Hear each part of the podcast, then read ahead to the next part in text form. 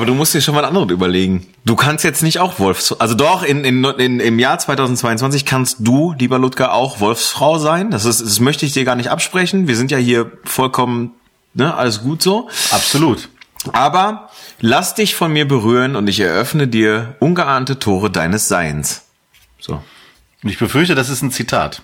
Selbstverständlich habe ich das, äh, ja, ja. also habe ich das zitiert. Mit diesen, mit diesen zärtlichen, aber doch mich persönlich berührenden Worten sage ja. ich äh, guten Abend, schönen guten Tag und äh, mit meinem Kaffee, Kaffeetässchen hier ein Gruß nach äh, Felbert. Herzlich, äh, herzlichen Dank, ein Gruß nach äh, Castro Brauxel zusammen. Was gibt's bei dir zu trinken? Du hast Kaffee, ne? Ich habe einen wunderbaren Kaffee mit einem ich, Schuss Milch. Ich trinke Heidelbeerwein.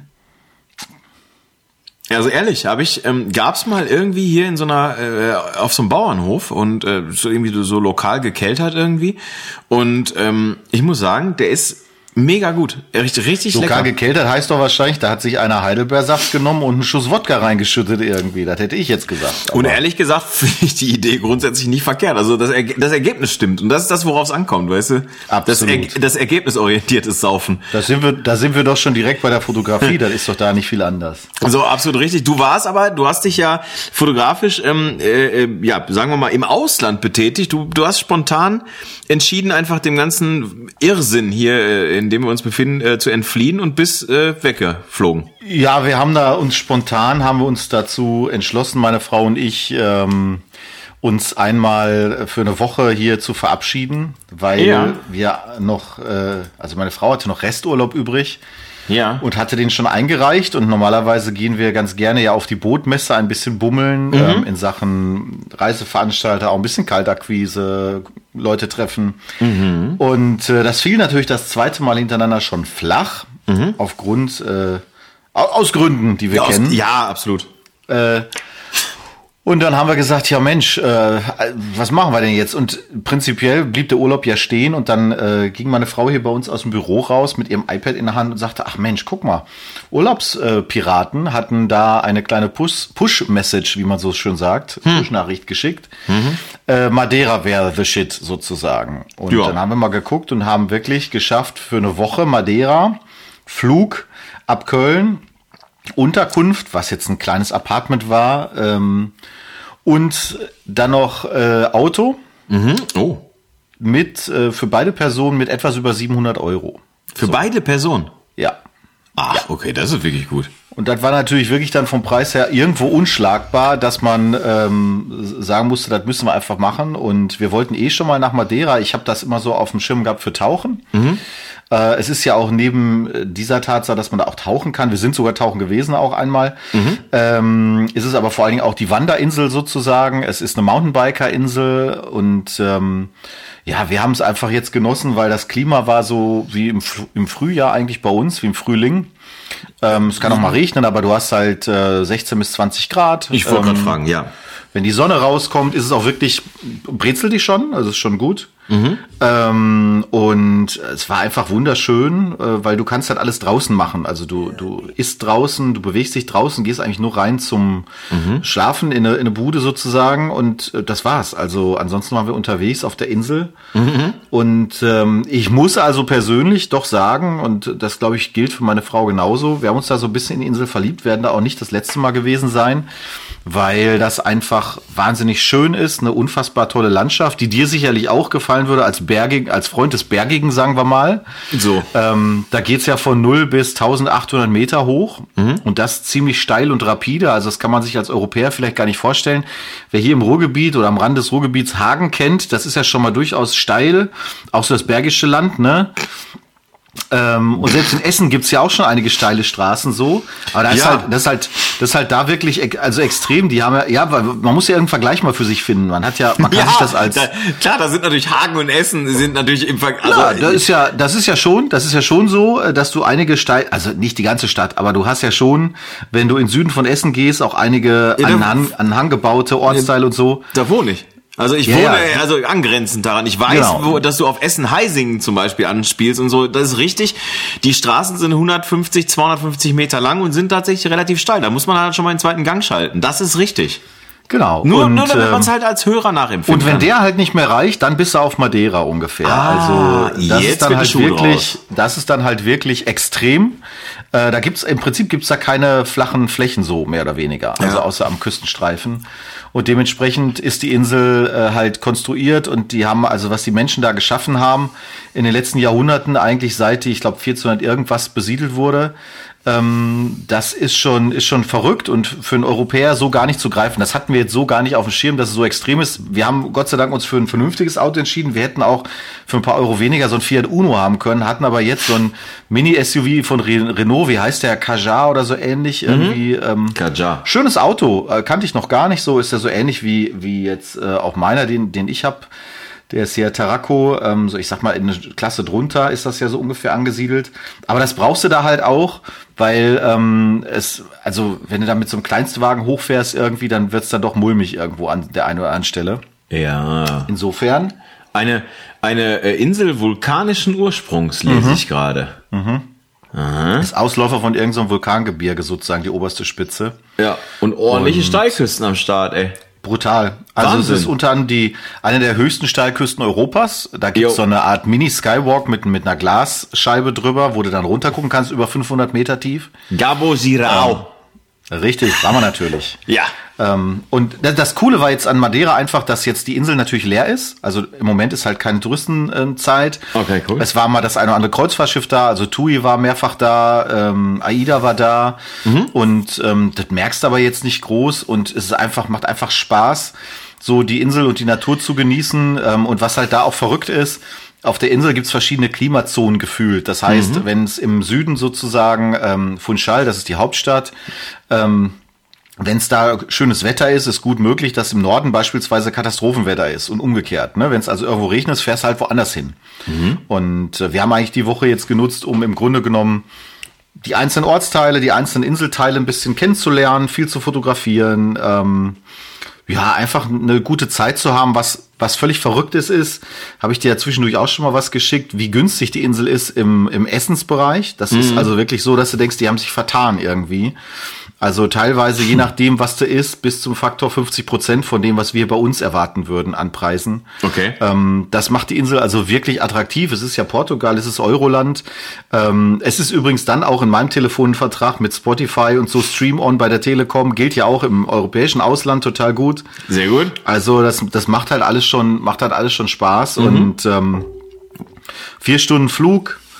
Ja, nette Menschen, ähm, muss man wirklich sagen. Ähm, ja, und das Ganze, was halt auf Madeira uns total gut gefallen hat, weil wir so Typen dafür sind, es ist halt eine sehr ursprünglich gebliebene Insel. Also auf Bonaire beispielsweise merkst du schon, dass es eine Insel ist, die halt mal ähm, sag ich mal, entmenscht wurde. Da waren, also irgendwann haben die da alle, äh, die haben ja quasi Sklaven dahin gebracht, haben die alle ausgebeutet und irgendwann wurde mal Bonaire verlassen und so und dann wurde es irgendwann wieder besiedelt und so. Aber hier war es halt so, das ist eine Insel, die halt dann irgendwann mal von Portugal, glaube ich, sozusagen äh, entdeckt wurde und dann einfach besiedelt wurde. Und die Leute, die da halt jetzt sind, das sind halt keine, das sind halt echte äh, Madeira sozusagen, also die da einfach äh, seit Generationen wohnen und das merkst du an jeder Ecke.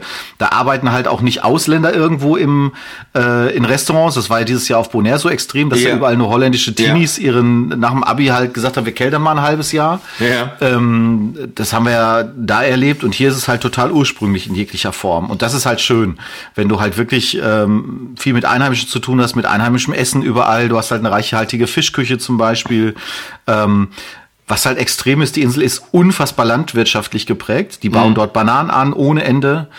Ähm, an jeder, E- also man muss sich Madeira so vorstellen, entweder steht irgendwo ein Haus oder aber es wird landwirtschaftlich die Fläche genutzt. Also die haben wirklich alles, das ist dann so in Terrassen organisiert, das ist irre, was für ein Aufwand da betrieben wird, um eben auch ähm, Landwirtschaft zu betreiben. Die haben ja auch reichhaltige äh, Regenfälle da, also ist alles sehr fruchtbar und ähm, ist Ma- einfach spannend zu beobachten, spannend zu gucken und wahnsinnig lecker. Findest dort auch Früchte, die du hier halt gar nicht kennst. Ähm, ich habe gelesen, dass die portugiesischen oder beziehungsweise die Madeira-Bananen zum Beispiel auch nicht in das europäische Normmaß passen und deswegen nur innerhalb von Portugal verkauft werden sozusagen oder in, in Ländern mit portugiesischem Zugriff. Okay. Ähm, also, das ist halt schön. Dann hast du halt wirklich noch, es gibt halt dort keine Supermärkte. Ich habe jetzt gelesen, da öffnet demnächst das erste Mal ein Lidl. Also es Nein. gibt auf dieser Insel sonst wohl keine, also haben wir auch keine, es gibt ein, zwei Supermärkte natürlich, es gibt auch viele kleine lokale ähm, Geschichten. Klar. Wie man sie so öfters ja kennt in, in südlichen Ländern. Aber große typische Supermärkte, wie es zum Beispiel ja äh, mehrfach Lidl auf Gozo auch gibt, Mhm. die Schwesterinsel von Malta, das gibt's da halt gar nicht. Und das führt einfach Okay. dazu, dass zum Beispiel auch an jeder Ecke du Obst und Gemüse kriegst, dass Märkte stattfinden und das sind halt wirklich echte Märkte, total geil. Ja, ja, ja. Und dementsprechend er- ernährst du dich dementsprechend natürlich logischerweise auch ein bisschen lokaler. Also du, du gehst halt nicht in Lidl rein und holst dir da irgendwie.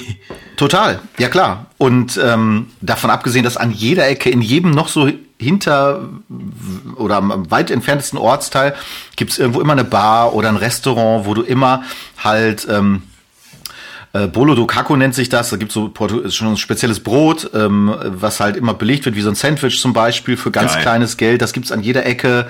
Ähm, Auf sowas steh ich.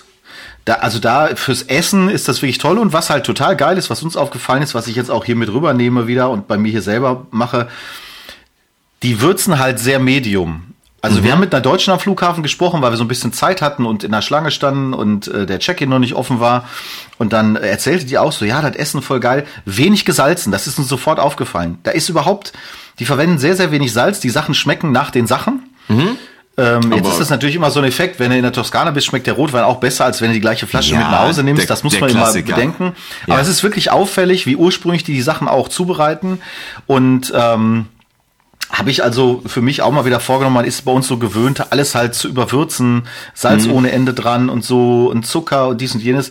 Das ist also wirklich dort nicht so. Die haben auch eine ganz große Bäckerei und, und, und Süßspeisen-Tradition da mit ganz tollen Sachen. Aber auch selbst die sind halt nicht so ultra süß. Wenn du bei uns Sachen in der Bäckerei kaufst, so, so Teilchen, das zieht dir ja schon die Schuhe aus in Sachen Süße. Ne? Das ist und, richtig. Ähm, das, den Eindruck hatten wir nicht. Also wir waren vollumfänglich begeistert und jetzt, wenn man auch kein Wanderer ist beispielsweise oder eben jetzt kein Mountainbiker ist oder so, ich bin da nicht Mountainbike gefahren, ich hätte das gerne gemacht, aber da war dann irgendwann auch die Zeit äh, nicht mehr zu da.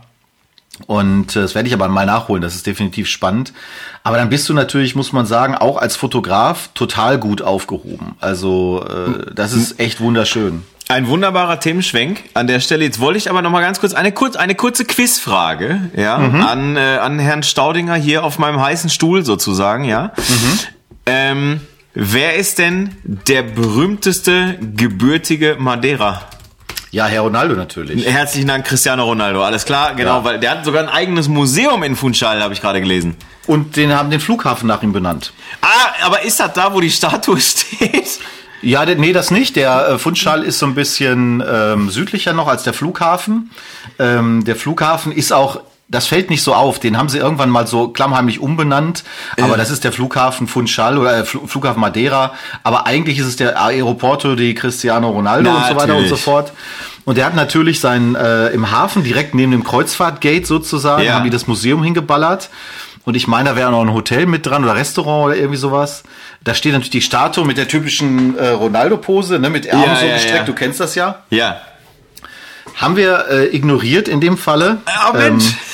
wir waren da, wir Ah. waren da nicht im Museum, weil ich jetzt auch nicht so ganz einsehe, in ein Museum von einem 36-Jährigen oder so zu gehen, weiß ich jetzt nicht. Aber das ist doch sein Lebenswerk.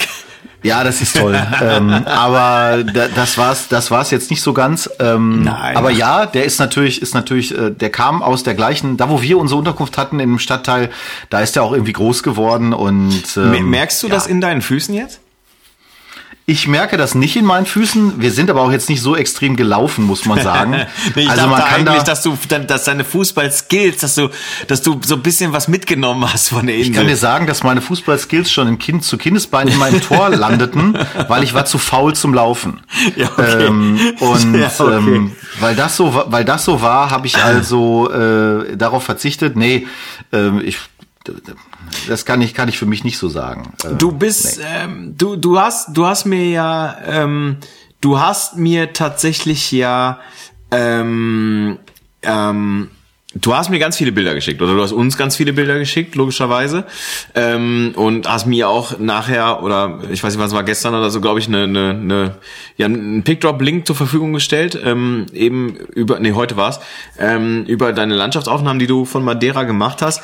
Ähm, ich war landschaftlich sehr schwer beeindruckt und rein von der Stimmung her, die deine Bilder transportieren, äh, war ich ebenfalls äh, sehr, sehr beeindruckt. Ähm, Erzähl doch mal ein bisschen was von deinem von deinem fotografischen ähm, ja von deinem fotografischen Schaffen äh, auf Madeira.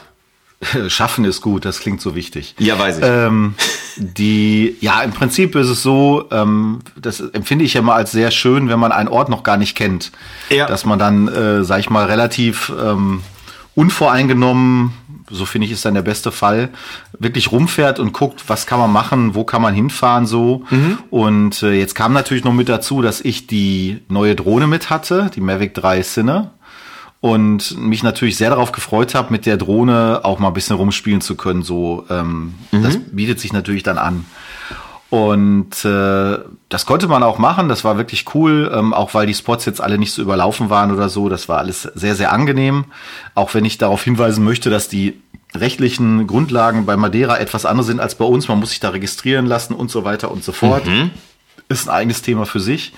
Ähm, und äh, im Grunde genommen haben wir halt einfach immer die Kameras mitgenommen und haben geguckt, was kann man da machen. Und ich habe tatsächlich auch empfunden, dadurch, dass wir jetzt, wir hatten nicht nur Sonnentage, reine Sonnentage, sondern wir hatten auch Tage, wo es halt mal ein bisschen nebliger, nebliger war, ähm, wo dann halt auch von der Lichtstimmung hinterher in der Entwicklung man doch merkt, da ist so ein leichter Dunst über den Bildern teilweise. Und deswegen habe ich diesen Ordner, den ich dir geschickt habe, auch mit den Worten Myst Mystic Madeira äh, überschrieben, weil es tatsächlich auch so mir rüberkam, als wäre das so eine ganz besondere Stimmung, Lichtstimmung. Ähm, die man da hat. Das natürlich noch befeuert, auch von einem etwas dramatischen Preset, was ich dann dafür benutzt habe. Aber Ah, das ähm, darfst du so nicht sagen. Das hast du alles selber gehühnert, ey. die, äh, das ist natürlich spannend. Also, was du gesehen hast, ist zum Beispiel der Pico de Ario oder so ähnlich heißt der. Das ist der dritthöchste Berg auf Madeira mit einer Aussichtsplattform auch. Und äh, das Schöne an dem Berg ist, ähm, dass dort die Wolkendecke oft entweder kurz unterm Gipfel hängt, oder Ja. bei uns war es jetzt nicht ganz so kurz unterm Gipfel, aber du bist dann über der Wolkendecke tatsächlich. Das war jetzt 1450, 1500 Meter hoch und kannst dort mit dem Auto wirklich fast bis zum Gipfel fahren, weil dort oben eine ähm, Radarstation vom Militär auch ist. Das ist sehr, sehr gut. Äh, So eine, äh, also das- Ding, was aussieht wie eine Sternwarte, ne? Ich sehe das jetzt Genau, gerade, das ne? Ding, was, das ist im Prinzip Militär. Okay. Und ähm, ja, wir hatten also bei unserem ersten Besuch, wir sind da sonntags direkt hochgegangen, wir waren samstags angekommen, sonntags da hoch. Da hatten wir halt schon das Glück, dass du wirklich super sonniges Wetter hast. Es war warm, es war Mhm. einfach geil und wir wollten da eigentlich zum Sonnenaufgang hin. Äh, das haben wir leider aus Zeitgründen nicht geschafft, weil Okay. dann, da hätten wir um 4 Uhr schon rausgemusst. Ja. Und haben wir dann nicht gemacht. Wir wollten dann noch mal am Freitag, kurz vorm Abflug, also beziehungsweise einen Tag vorm Abflug hoch. Und da sind wir dann vom Schnee überrascht worden. Mhm. Natürlich. Das war ganz lustig. Da sind In wir wirklich um Portugal. vier Wer morgens, nicht? Vier morgens Wett, Wetter gestellt und äh, wir sind bis auf 100 Meter unter den Gipfel gekommen. Und dann passierte es, dass unser Auto langsam wieder rückwärts rutschte die Straße runter, weil äh, die Schneedecke immer mehr wurde und wir dann gesagt haben, es ist vielleicht doch nicht der richtige Zeitpunkt, jetzt noch die letzten Meter hochzufahren. Da war es ja noch stockdunkel. Ja. Und da habe ich vorsichtig den Wagen gedreht und dann sind wir vorsichtig runter. Ja. Ähm, also das war ganz witzig. Madeira hat tatsächlich jetzt in den letzten Tagen Schnee bekommen in den Höhenlagen. Der höchste Berg hat, glaube ich, 1800 Meter. Da wird wahrscheinlich auch ein bisschen mehr ähm, gefallen sein. Aber ja, und ähm, dieser Berg ist halt schon sehr, sehr cool gewesen. Das Gebirge, was drumherum liegt, ist einfach fantastisch. Und du kannst im Prinzip an jeder Kurve, die du mit dem Auto fährst, sagst du, boah, guck mal, oh, wie toll, oh, wie Aber schön. ge geile viele Wasserfälle, ne? Also das ist Ja. halt einfach mega beeindruckend, finde ich, in den Bildern, die du auch gemacht hast. Das Genau. sieht ja wirklich fast schon so ein bisschen so Regenwaldartig, so Terrassen-Regenwaldartig aus. So sieht es zumindest aus. Ja, das, das Prinzip von Madeira ist natürlich generell, die haben halt, je weiter du in den Norden kommst, umso mehr Niederschlag gibt es und die haben die ganze Insel durchzogen mit den sogenannten Levadas. Leda- Levadas sind künstlich angelegte ähm, Wasserkanäle, die im Grunde genommen das Wa- Regenwasser aus dem Norden umleiten in den landwirtschaftlich intensiver genutzten Süden. Aquädukte du auch nannte man sie früher. so, ja, ja, aber in, in, das sind halt wirklich kleinere Gräben tatsächlich. Okay. Das, wenn du das mal googelst, wirst du das sehr schnell finden. Mhm. Und es mündet dann halt oft eben im Meer. Und ähm, das, was ich jetzt dir geschickt habe, sind ja noch nur von den ersten zwei Tagen Fotos gewesen tatsächlich. Okay. Ähm, Und das sind äh, schon 50. Nee, es sind 37, aber ähm, ja, die, ähm, das ist halt, das ist halt dann noch, äh, da kommt noch ein bisschen mehr und dann, da hast du natürlich auch wirklich tolle Wasserfälle mit dabei, was halt krass ist, wenn du an der Steilküste irgendwie fliegst, wenn du halt dann da bist und denkst, okay, du weißt jetzt, diese Steilküste ist, also das, was du zum Beispiel meinst, die letzten Bilder in der, in der Galerie, mhm. diese Steilküste hat ungefähr 330 Meter Höhe. Mhm. Und da führt eine Seilbahn, die du aber nur ganz schwer sehen kannst in ja. den Bildern, weil sie halt so klein ist, ja, ja. führt die halt, führt die halt da berghoch. Und damit sind wir halt runtergefahren und dann haben wir halt die Drohne da gestartet. Und dann musste ich erstmal in meiner Drohne die, die, die maximale Flughöhe, die ich mir selber gesetzt habe, hochsetzen. Ja. Und bin halt tatsächlich dann mal auf eine Höhe geflogen, von ungefähr 260 Meter, äh, was immer noch nicht höher ist als die Steilklippe. Also da passiert auch nichts, da kommt auch kein Flugzeug vorbei oder sowas. Mhm. Das ist natürlich Quatsch. Aber ähm, damit du überhaupt Aufnahmen machen kannst von dieser Größe, also du merkst halt mhm. als Fotograf ganz schnell, dass egal, ob du ein 1424 oder auf 14 Millimeter stellst oder eben mit der Drohne versuchst, irgendwas zu machen, es ist wahnsinnig schwierig, diese Größe einzufangen. Und wir haben dann sehr viel mit Panoramafunktion auch gespielt. Du hast ja auch so diese ganzen, diese weiten Panoramen, diese äh, mhm. Seen, die eher breit als hoch sind. Und ähm, weil ich die einfach auch so als, als von der Form her ganz gerne mag. Und äh, trotzdem denke ich immer, wenn ich die Bilder sehe, sieht halt geil aus, sieht auch episch aus irgendwie. Aber so diese wirkliche Größe, die du da erlebst, das kannst du halt echt schlecht transportieren. Ähm, finde ich also, finde ich also schon eine spannende Erfahrung. Und ähm, ja, also, was halt ich, ich muss mal sagen, ne, also ich meine, ich, ich habe mir die Bilder tatsächlich heute ja über Tag schon mal angeguckt, ne. Ähm, ich meine, es ist natürlich einerseits, wie du schon sagst, sehr, sehr beeindruckend, wenn man sich so die Weite mal anguckt. Also ich habe jetzt hier zum Beispiel so ein Panoramabild, da hast du links Steilküste, dann kommt ein Fußballplatz, dann kommt so eine ganz, ganz kleine Strandbucht und dann kommt rechts wieder Steilküste. Das ist natürlich schon ähm, einfach beeindruckend irgendwie insgesamt. Aber du hast ein paar Bilder gemacht mit wo du mit so Sonnenstrahlen in der, in der Landschaft irgendwie so über die, über die Berggipfel so ein bisschen so mit so, mit so ja. einem Dunst, dann hast du so ein Bild gemacht, wo wirklich so Terrassen im Berg angelegt sind, so, so, so, so. Ja, das hast du überall. Ja, genau. Dann, dann kommt dieses Schwarz-Weiß-Bild, wo du halt eben zwei so Wanderer auf so einer, äh, auf, auf so einem, also auf so einem Stück äh, Feld sozusagen hast. Also du hast da schon, äh, ein paar, fotografisch betrachtet, ein paar Bretter rausgehauen, wo ich jetzt hier sag so, ey, Insta wäre stolz auf dich, wenn du die posten würdest, ne? Also. Ja, der Tag ist noch jung, also da werde ich sicherlich auch mal das eine oder andere posten, 100 Prozent. Also. Ähm, diese, diese, Terrassi diese Terrassierung, das Bild, was du meinst, wo dieses ein, zwei, diese ein, zwei Häuser, die du da nur siehst, das ja, ist genau. halt in echt noch viel beeindruckender, weil der halt klar ist, boah, scheiße, das muss ja irgendeiner bewirtschaften. Ja. Da muss ja auch einer hinkommen, da muss die Ernte eingeholt werden und so. Ja, du das siehst halt keine Zufahrtsstraße, ne? Ja, ja, genau. Ja. Also das ist wirklich, ist halt wirklich crazy und so, ja. das hast du halt überall auf der ganzen Insel, ne? Im Südwesten äh, ist halt mehr so Bananenplantagen in den Bergen halt drin oder in den, in den Hängen halt gebaut. Mhm. Und irgendwie hat auch gefühlt, jeder macht da Landwirtschaft. Also ich habe das Gefühl, dass jeder in seinem Haus hat irgendwo eine Bananenbäumchen, ein paar Stück stehen. Mhm. Ähm, und das ist halt schon, ist halt schon cool. Und ähm, was halt noch ganz witzig war, wir haben ja jetzt, die Drohne ist ja relativ neu, die Mavic 3. Mhm. Und DJI hatte für Januar ein, ein Firmware-Update angekündigt, wo halt Funktionen mit dazukommen, unter anderem die Panoramafunktion. Das allererste Bild zum Beispiel ist noch ein handgeschossenes Panorama mit der Drohne. Ne? Also okay. Also das, wo du die, wo du diese yeah. Radarstation siehst und den Himmel, äh, wo rechts die Wolken sind. Ja. Das ist so eines meiner Lieblingsbilder, auch vor dem Gebirge, wo das was dann so langsam abfällt Richtung Meer. Ähm, das ist noch handgeschootet sozusagen. Da habe ich also einfach äh, die Sachen hand zusammen, hinter zusammengestitcht. Und ähm, dann später kam, ich glaube Dienstag oder Mittwoch, kam dann direkt äh, zwei Gigabyte sozusagen das Update rein von DJI. Ja. Und ich konnte natürlich nicht anders, als dieses Update zu installieren, ist ja völlig klar. Weil ähm, man musste einfach gucken, okay, was geht dann da? Und das hat dann auch gut funktioniert. Ähm, dann hatte ich halt richtig eine Panoramafunktion, die automatisiert sozusagen die Panoramabilder erstmal fotografiert. Das ist ein bisschen eine Erleichterung. Mhm. Und ähm, aber ist schon krass. Ich muss auch sagen, ich habe natürlich viel mit der Drohne gemacht. Das hat halt echt so viel Spaß gemacht wie schon lange nicht mehr, weil die Flugeigenschaften von der Kiste sind also dermaßen unverschämt äh, im, im positiven Sinne.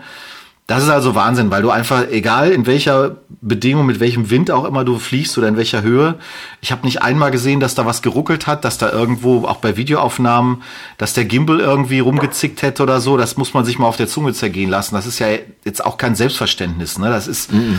äh, klar, das war alles, es ist alles hochwertig und so von DJI, weiß ich. Mhm. Aber ähm, dass das so geil funktioniert, hätte ich also jetzt auch nicht gedacht. Das äh, hat schon, hat schon richtig Bock gemacht. Ja, schwer beeindruckend. Also ich muss wirklich sagen, also ich meine, äh, ne, mittlerweile mich, mich bewegen ja oder mich beeindrucken natürlich viele, viele Genres der Fotografie als solches. Ne? Ich gucke mir vieles gerne an. Ähm, aber wie schon gerade eben äh, zwischendurch gesagt, da sind einige Fotos bei, äh, wo ich sag so, ey, die, also wirklich jetzt, die würde ich mir hier aufhängen, weil die einfach richtig, richtig toll aussehen. Also gerade. Machst du gute Preis? Ja, machst du gute Preis. Gerade eben halt so dieses, ähm, dieses, äh, also viele dieser Bilder sind halt eben nicht bei strahlendem Sonnenschein und blauem Himmel entstanden und das gerade das ist natürlich eben, eben in so einer Landschaft, wo du halt einfach Steilküsten, Berge hast, Wälder hast, ist das, wie ich finde, viel viel viel interessanter als so diesen diesen stumpf blauen Himmel.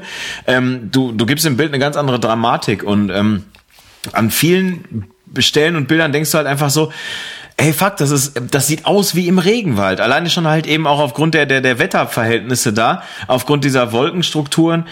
Ey, richtig geil. Echt, also ich pff, bin da, also ohne dir jetzt in den Arsch kriechen zu wollen, also ich glaube, das brauche ich nicht, aber. Auch mal ruhig ein bisschen. Ja, ein bisschen, okay. Ähm, aber wirklich sehr geil, was, äh, äh, was, äh, ja, da, was deine Drohne da für gute Bilder gemacht hat. wirklich, ja, auch die auch die Z6 war fleißig, das auf jeden Fall auch. Ja. Wir haben zum Beispiel noch. Ähm, du hast Street gemacht. Wir haben ja auch eine Delfin-Tour gemacht. Also wir auch, waren ja, okay. mit einem Anbieter erst, erst unterwegs Delfine, zum Delfin-Watching sozusagen. Und das hat auch geklappt. Ähm, das ist ja sehr lustig, wenn du dann Leute siehst, die da mit ihrem Handy versuchen, irgendwie was einzufangen. So. Ähm, ja. Aber ich habe tatsächlich geschafft mit dem 70-200 auf der Z6 ähm, so zwei Delfine, äh, die gleichzeitig so aus dem Wasser auftauchen, oh. also quasi Mutter und Kind, äh, ja. hat er uns dann erklärt irgendwie und äh, richtig flippermäßig. Hast du auch das Grind, Grindwale? Leider haben wir keine Wale gesehen. Das ist eher so die Saison im, im Hochsommer, glaube ich, hm, okay. dort. Aber prinzipiell sind das immer Delfin- und Whale-Watching-Touren. Mhm. Äh, wir waren da zwei Stunden auf dem, ja, zweieinhalb Stunden auf dem Wasser. Und äh, direkt am Anfang hat das auch geklappt. Dann haben die noch mal einen anderen Ort ausprobiert. Da hat es jetzt nicht so geklappt.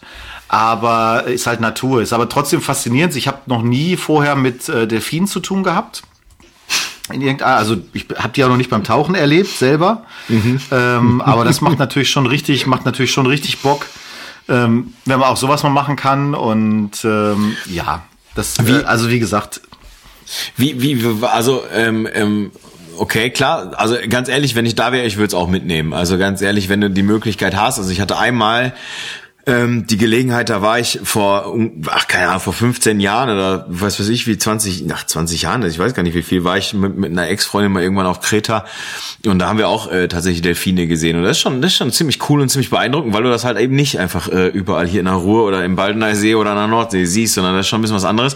Ähm, wie war denn, ähm, um das so ein bisschen wassertechnisch, äh, gewässertechnisch abzurunden, wie, wie war, wie war das Tauchen? Also war das auch fotografisch und und und vom vom ähm, ähm, vom Erlebnis her cool oder, oder wie war es da? Also für uns war das Tauchen mehr so eine Art mal reinschnuppern, wie man da tauchen kann. Prinzipiell okay. kann man auf Madeira sehr gut tauchen. Das Problem war einfach, dass ein paar Tage vorher ein Sturm über die Insel gezogen ist und da einfach dazu geführt hat, dass das, der Ozean, ich sag es mal so, ähm, mich so ein bisschen, so, so stelle ich mir den Möhnesee beim Tauchen vor. Also es war ja. sichttechnisch überschaubar. Allerdings, wir hatten halt auch ein paar Fischschwärme, wir hatten so einen riesigen Grouper, der vor unserer Nase schwamm. Mhm. Das ist schon schön, also da, das kann ich wirklich empfehlen. Nur jetzt, wenn halt die Natur so ist, das hatten wir auf Bonaire auch ein paar Mal, dass du richtig stark Sediment einfach hast. Wir mhm. haben, äh, man muss wissen, es gibt auf, ähm, auf Madeira einen kleinen, relativ kleinen Unterwassernationalpark, wo keine Fischerei ist und so weiter. Mhm. Und das wissen die Fische auch mittlerweile und lassen sich da ganz gerne nieder. Das heißt, die wissen, da passiert uns nichts. Deswegen ist da eigentlich zum Tauchen auch eine schöne Unterwasserwelt. Mhm. Ähm, aber das war halt hier, also wir hatten halt einen Tauchguide mit, ohne den hättest du da gar nichts gefunden irgendwie, aber es war relativ nah an der Küste und das führt einfach dazu, dass je nach Wetterlage, wenn es halt mhm. eben auch mal richtig äh, orkanmäßige äh, Stürme gibt oder sowas, dass dann einfach auch viel Sediment im Meer landet. Da kommst du nicht, das passiert einfach und dann äh, ist das so, dann hast du halt keine Chance, dann ist es halt einfach ähm, vom, vom Wetter her schwierig. Mhm. Ähm, wir haben äh, aber trotzdem Spaß gehabt, was halt cool war. Wassertemperatur war so 19, 20 Grad. Wir haben gedacht, Klar, oh, das wird schwierig. ja, wir haben, wir haben halt gedacht, schwierig, weil wir ja nur so Karibiktaucher sonst sind. Ach so. Aber ich muss ganz ehrlich sagen, äh, das war so geil. Wir hatten beide 5 mm Anzug an, also 5 mm Neopren. Normalerweise, also ein Langanzug. Normalerweise hast du bei einer Karibik 3 mm dick und äh, Shorty, also äh, im mhm. Prinzip kurze Arme, kurze, kurze Hose. Ärmel. Und ähm, hier war es halt jetzt mit, mit langem Anzug und ähm, mega. Also das war so angenehm vom Tauchen her. Ich hatte noch eine, eine Kopfhaube und mal Handschuhe, aber die hättest du eigentlich nicht zwingend gebraucht. Mhm. Ähm, war einfach wirklich, wirklich cool. Und ähm, auch da, wenn wir jetzt, wir haben aber jetzt zum Beispiel diesmal weder Kamera mitgenommen noch sonst was. Ich hatte mhm. die GoPro mit. Äh, da habe ich auch so ein, zwei leicht verrauschte Aufnahmen so mit der GoPro mitgenommen, ist okay. Aber ähm, wenn man da jetzt nochmal wiederkommt, würde ich halt auch gucken, dass man so ein bisschen mehr Richtung ja, März, April vielleicht nochmal fährt. Ich habe ich hab jetzt keinen Bock auf Madeira im Hochsommer, weil ich glaube, das ist echt stressig, wenn die Insel richtig voll ist. Mhm. Aber ähm, so im Frühjahr oder auch im Herbst ist das eine ganz, ganz fantastische Insel, ähm, auch von Wassertemperaturen und dann tauchen zu gehen, dann auch mal mit eigenem Equipment oder so, das macht dann äh, eine ganze Ecke mehr Bock. Man kann da, man kann da sogar an der einen oder anderen Stelle auch äh, vom, von Land austauchen. Wir sind jetzt mit einem, äh, mit der gleichen Firma, wo auch die Delfin-Tour durchgeführt mhm. wurde mit, sind wir dann halt mit dem Boot tauchen gewesen. Da warst du eine Viertelstunde auf dem Boot, bist da reingegangen, alles cool. Also, cool. ähm, das Und ist dann ja mehr so unsers. Und und und äh, fotografisch noch irgendwie, also wie gesagt, du hattest jetzt äh, so ein bisschen ironisch wahrscheinlich zwischendurch geschrieben. Ich habe ja auch Street gemacht oder so, aber äh, war's, wart ihr denn auch so ein bisschen oder fotografisch auch so ein bisschen im äh, ja im maderischen Getümmel unterwegs und ein bisschen was gemacht oder eher weniger? Ja, wir haben so ein bisschen, ja, wir haben so ein bisschen Marktdepression mal aufgenommen. Also Funchal bietet schon viele Möglichkeiten, auch Streetfotografie zu machen. Das ist schon mhm. cool, aber erstmal ist das nicht mein Genre so. Ich mhm. habe auch nicht die Geduld in so einem Urlaub. Ich bin ja nicht alleine, wenn ich jetzt sage sage, ich wäre alleine, dann würde ich sagen, komm, machst du 50 Millimeter drauf oder so und ähm, machst einfach mal eine, eine Fototour da durch. Aber wenn du zu zweit bist und du mhm. bummelst durch die Stadt, dann bin ich auch ehrlich, da machst du natürlich auch eher mal Touristenfotos, um mal vielleicht den Eltern oder so ein bisschen zu zeigen, wie die Stadt aussieht. Das ist jetzt nicht unbedingt das, was ich unter dem Motto, ich zeige das jetzt als Fotograf äh, rausmache. Also ich habe hier bei logisch. mir im Lightroom auch zwei Listen. Im Prinzip das eine sind die Bilder, die du jetzt auch gesehen hast, so die so ein bisschen auch äh, künstlerischer gemacht sind von ja. der ganzen Art. Und ähm, das andere sind halt dann so die Urlaubsbilder, ne, die auch noch einen etwas anderen Farblook haben. Aber mhm. wir haben so, die Marktimpressionen sind ganz cool und ähm, da kannst du also, wenn du möchtest, kannst du auf Funchal auch definitiv, oder generell, Funchal ist die Hauptstadt, aber auch so die, die Randbereiche super schön was machen. Ein Beispiel, wir hatten jetzt, ähm, wir, am letzten Tag waren wir in so einer kleinen Bucht ähm, mit, einem, mit einer kleinen, äh, mit so einem kleinen Dörfchen und da standen halt die Dorfältesten, sage ich jetzt mal, die Männer, standen um so einen kleinen viereckigen Tisch im Hafen mhm. und waren am Kartenkloppen. Ja. So. Und das war halt total lustig. Da müsstest du dich im Prinzip hinstellen, und einfach länger beobachten einfach und versuchen. Ja. Warten, dich mal reintummeln. Also die haben auch nichts dagegen, wenn du so fotografierst, die kennen ja Touris, aber ich sagen, dass ja. man dann auch, dass man dann auch mal Fotos bewusst macht. Ich habe aber nicht die Muße, mich ja. dann da eine Viertelstunde hinzustellen, sondern dann bin ich ehrlich, da habe ich dann in dem, äh, in dem Ort auch ähm, beispielsweise einfach Drohnenshots gemacht, eine halbe Stunde. Mhm. Das ist ja sowieso faszinierend, was diese neuen Dinger, äh, speziell auch jetzt die Mavic 3, mein Rekord waren 30 Minuten Flugzeit mit einem Akku. Das okay. ist absolut irre. Äh, und da kriegst du noch ein bisschen mehr raus, wenn du willst, äh, was mit den Dingern, auch was, was Flugzeit betrifft, so mittlerweile geht. Absolut crazy. Okay. Ähm, das, das ist schon, ist schon richtig geil. Also man kann, man kann im Prinzip viele Sachen da machen. Also ähm, wahrscheinlich kannst du auch da Models ansprechen, wenn du willst. Äh, also äh, für Fotograf, ich habe ernsthaft so gedacht, das wäre eine Insel, da kannst du definitiv zum Beispiel eine, eine reine Fotoreise wunderbar hinmachen, weil du einfach ganz viele Möglichkeiten hast und, und weil es einfach schön ist. Also ähm, wir haben ja oft schon drüber gesprochen, manche Sachen müssen ja auch einfach nur schön sein. Ne? Die müssen yeah, jetzt nicht richtig, ja, einen ja, genau. tieferen. Zweck erfüllen und hier. Ja.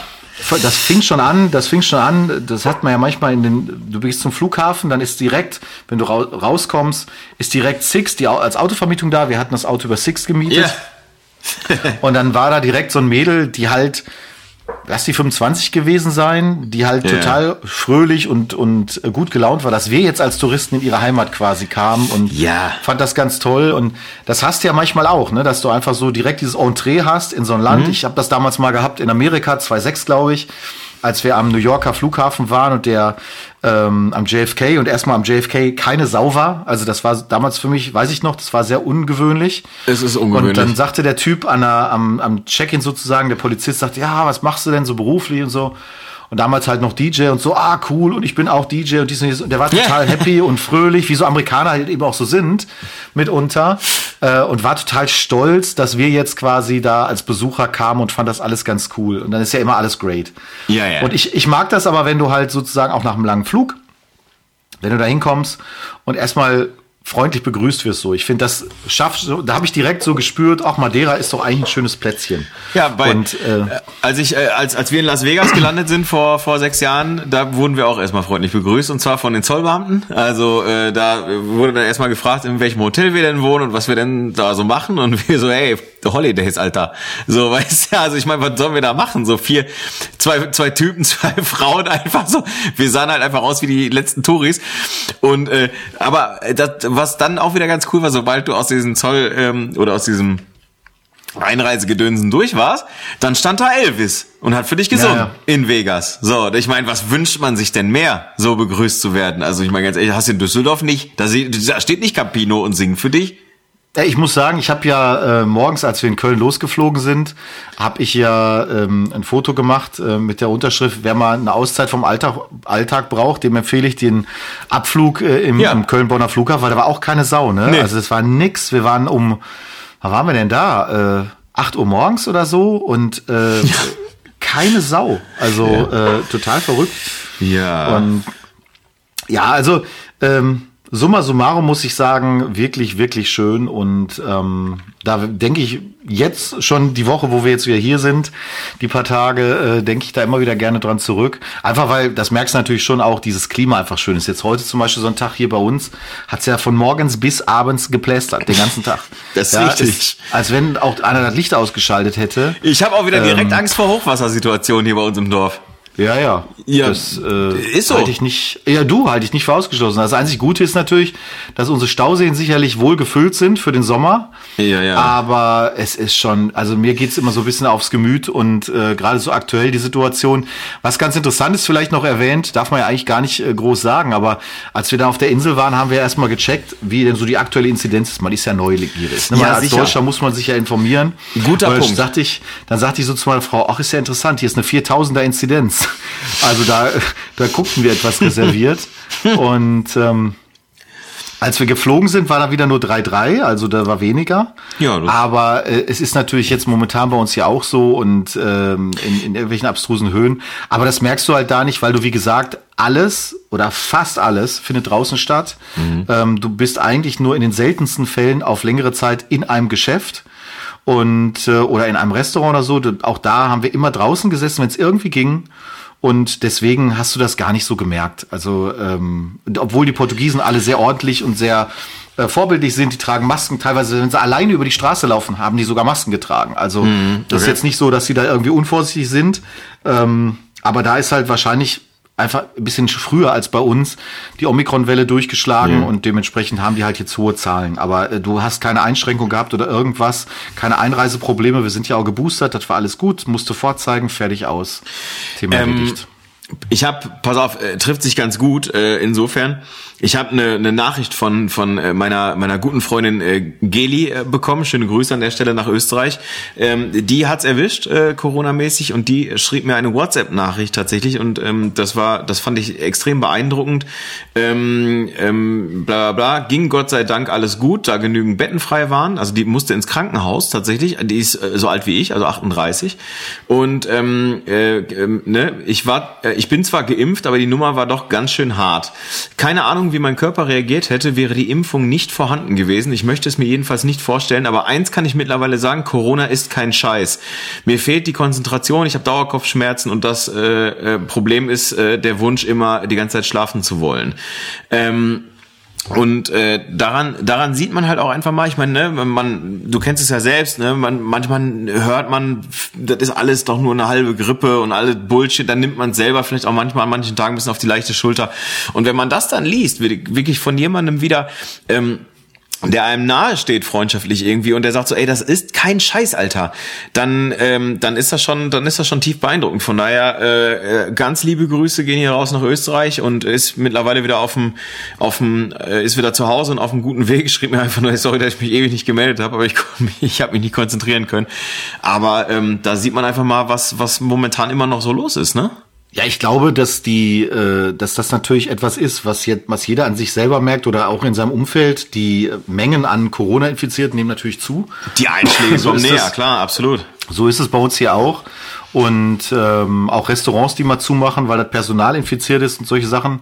Ich für Absolut. mich habe den, hab den Standpunkt so und danach, danach richte ich mich auch, dass man natürlich vorsichtig ist. Wir haben jetzt allein in der Zeit, wo wir wieder hier sind, das sind ja erst drei Tage, äh, zweimal getestet beispielsweise und mhm. ähm, um jetzt wirklich auch da auf Nummer sicher zu gehen mit so einer gewissen Inkubationszeit, die du natürlich hättest, wenn du angesteckt wärst. Genau. Ähm, und ähm, das ist auch, finde ich, selbstverständlich. Ansonsten muss ich aber auch sagen, das war ja auch einer der Be Beweggründe für uns wegzufahren, äh, man kann halt auch das Leben nicht komplett einstellen. Ähm, die, ähm, das ist natürlich gefährlich, wenn man aber ehrlich ist, dann ist eben auch eine echte Grippe zum Beispiel, was kaum einer weiß bei uns, weil dieser Begriff, ich habe eine Grippe, der wird ja inflationär verwendet, auch schon vor Corona natürlich, eine richtige Grippe Grippe ist durchaus lebensgefährlich. Das ist jetzt ja, nichts, wo man einfach sagt, ach, das stecke ich mal so eben schnell weg. Und das wird halt bei uns oft vergessen. Viele Leute haben natürlich naturgemäß vergessen, dass auch Krankheiten einfach gefährlich sind. Wir kennen das bei uns ja gar nicht mehr im normalen Leben. Ne? Das ist also gar nicht mehr üblich. Nee. Und ähm, das ist sicherlich eine der Lehren aus den, aus den letzten zwei Jahren, dass man vorsichtig sein muss, auf jeden Fall. Aber ich weiß auch nicht, wohin das hier noch führen soll. Also momentan bin ich ganz happy, dass auch jetzt die eine oder andere Hochzeitsanfrage aktuell reinkommt, Vorgespräche auch mal stattfinden.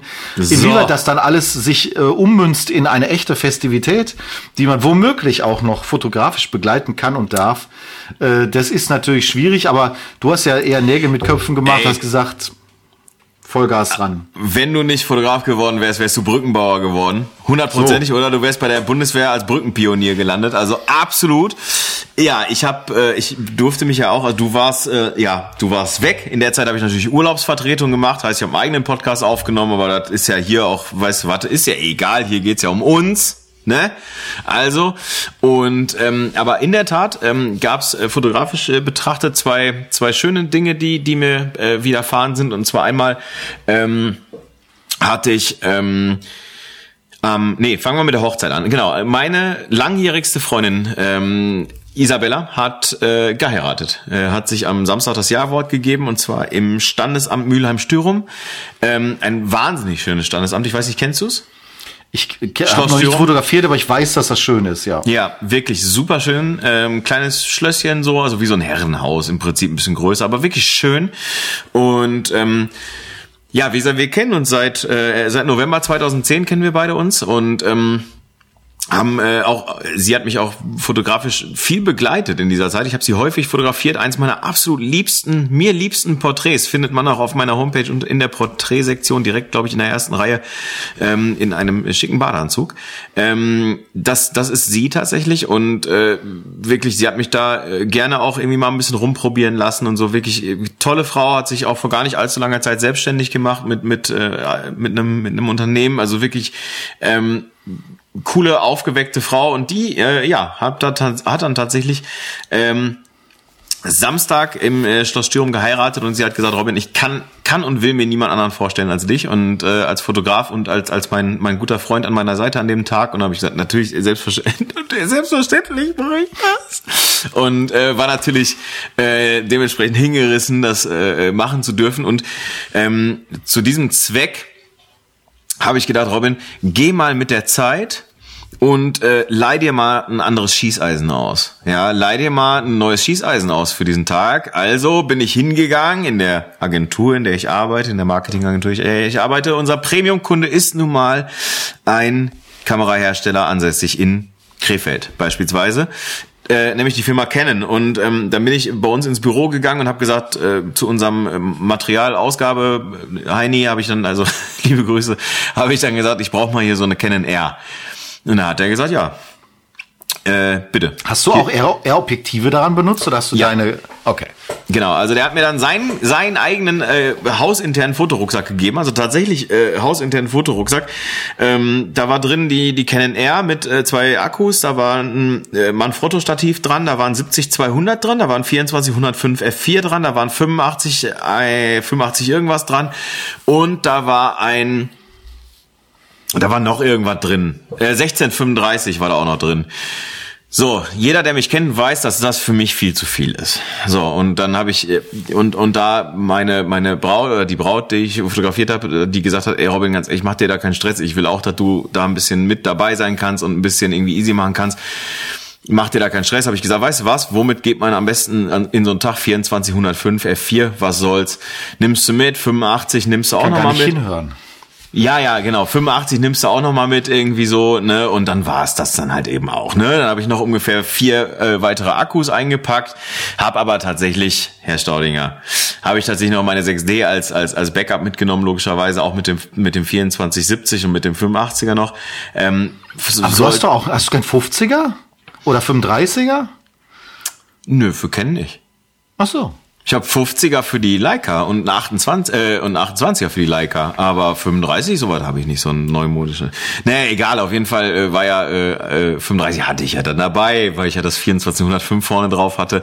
Nein, aber ich muss wirklich sagen, ähm, also was ich wirklich sagen muss ist, ähm, das war für mich eine, eine entspannte Hochzeit, auf wenn es wirklich eine Hochzeit gewesen wäre, wo ich wo ich wirklich von morgens bis abends äh, da äh, hätte da sein müssen und auch dementsprechend hoch bezahlt worden wäre, hätte ich dann wahrscheinlich auch gesagt so okay, alles klar, ich ich brauche hier noch einen anderen Fuhrpark, also oder noch ein bisschen Ergänzung.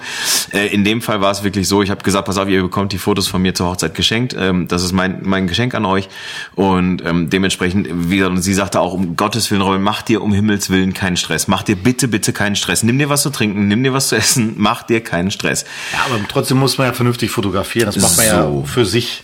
Genau. Trotzdem muss man vernünftig fotografieren. Das macht man für sich und deswegen, Ludger, ne, die Kamera macht nicht das gute Foto, sondern am Ende des Tages dann macht's dann doch der Fotograf. Und ich muss an Amen. dem Tag, äh, Amen.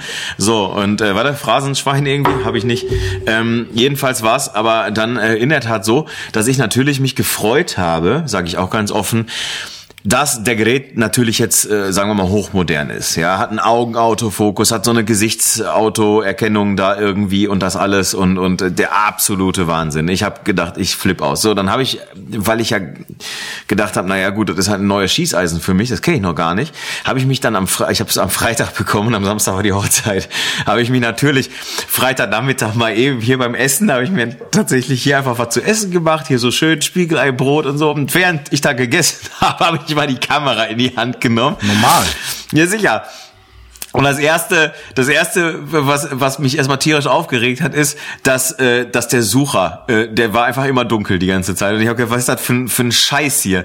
Weil der Typ, dem, der die normalerweise benutzt, unser Haus, Haus- und Hoffotograf Tobi bei uns aus dem Unternehmen, der fotografiert nur über Display. So, und ich habe gedacht, was ist das für eine, was ist das für eine Scheiße? Dann, dann habe ich versucht, das umzustellen und das Menü ist dann doch noch ein bisschen, sagen wir mal, es hat noch so zwei, drei Ebenen mehr als das jetzt von der 6D oder von einer Leica, die gar kein Display hat. So. Und dementsprechend wurde ich dann natürlich so ein bisschen hibbelig irgendwie zwischen Spiegelei und Canon R und hab dann hab dann den den Kollegen Tobi angerufen und hab dann ja, auch in meiner etwas unverwechselbaren Art dann direkt erstmal gesagt, was das für ein Scheißding ist. Das ist ja alles totaler Dreck und man findet nichts und das ist doch alles Kacke. Und, und, und er sagte dann so, ruhig, Brauder, äh, du musst ins Menü gehen. Ich so, ach nee. So, und dann äh, war es aber dann so weit, dass er selber nicht wusste, wie es verging. Dann haben wir uns beide parallel die Gebrauchsanweisung runtergeladen am Freitagabend, einen halben Tag vor einer Hochzeit und haben dann geguckt, wie man den Sucher wieder anmacht. Ging dann auch. So. Hm.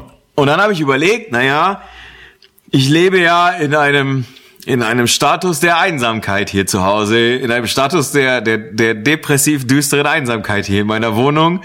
An wem probiere ich denn jetzt den scheiß Augenautofokus aus? Jetzt konnte ich auch nicht mehr an dem Ab bei meinem Nachbarn klingen und sagen, Björn, komm mal her, stell dich mal dahin. Also, schlau wie ich bin, habe ich bei Google dann einfach äh, irgendwie einen amerikanischen Präsidenten eingegeben und habe dann ähm, habe dann tatsächlich auf ein Porträt des amerikanischen äh, Präsidenten habe ich dann äh, tatsächlich dann diesen Augenautofokus ausprobiert, so mit Verschwenken und so, wie es denn so funktioniert. Und da muss ich wirklich sagen, da war ich überrascht und habe gedacht, ach guck, das funktioniert ja, das funktioniert ja. Dann habe ich ganz begeistert, weil ich ja völlig völlig begeistert war über diese über diesen technologischen Fortschritt, den ich da in meinen Händen hielt, habe ich dann natürlich meinen Kumpel Olaf angerufen und habe gesagt, Olaf, das ist der absolute Wahnsinn, oder Sprachnachricht geschickt, das ist der Wahnsinn, Augenautofokus und er sagt so, Alter, ich bin Sony User seit wie vielen Jahren, ich, weiß, ich ja ja, kenne ich. Und er so, weißt du, was geil ist? Ich sag, nee, was denn? Er sagt, mach mal einen Fernseher an. Das ist, das geht auch. Das ist auch geil. Und ich sag, okay. Und dann habe ich am nächsten Morgen habe ich dann Fernseher angemacht, habe irgendwie Löwenzahn geguckt und hab dann den Augenautofokus. Kennen wir doch alle. Ja, sicher. Habe ich ausprobiert. Ich war Ich war verliebt. Ich war schockverliebt in dieses Gerät, weil es funktionierte alles. Das Einzige, was mich so ein bisschen gestört hat, ist, ähm, dass, dass, ähm, dass das Geräusch, also das, das Geräusch des Autofokus logischerweise, dieses die ganze Zeit.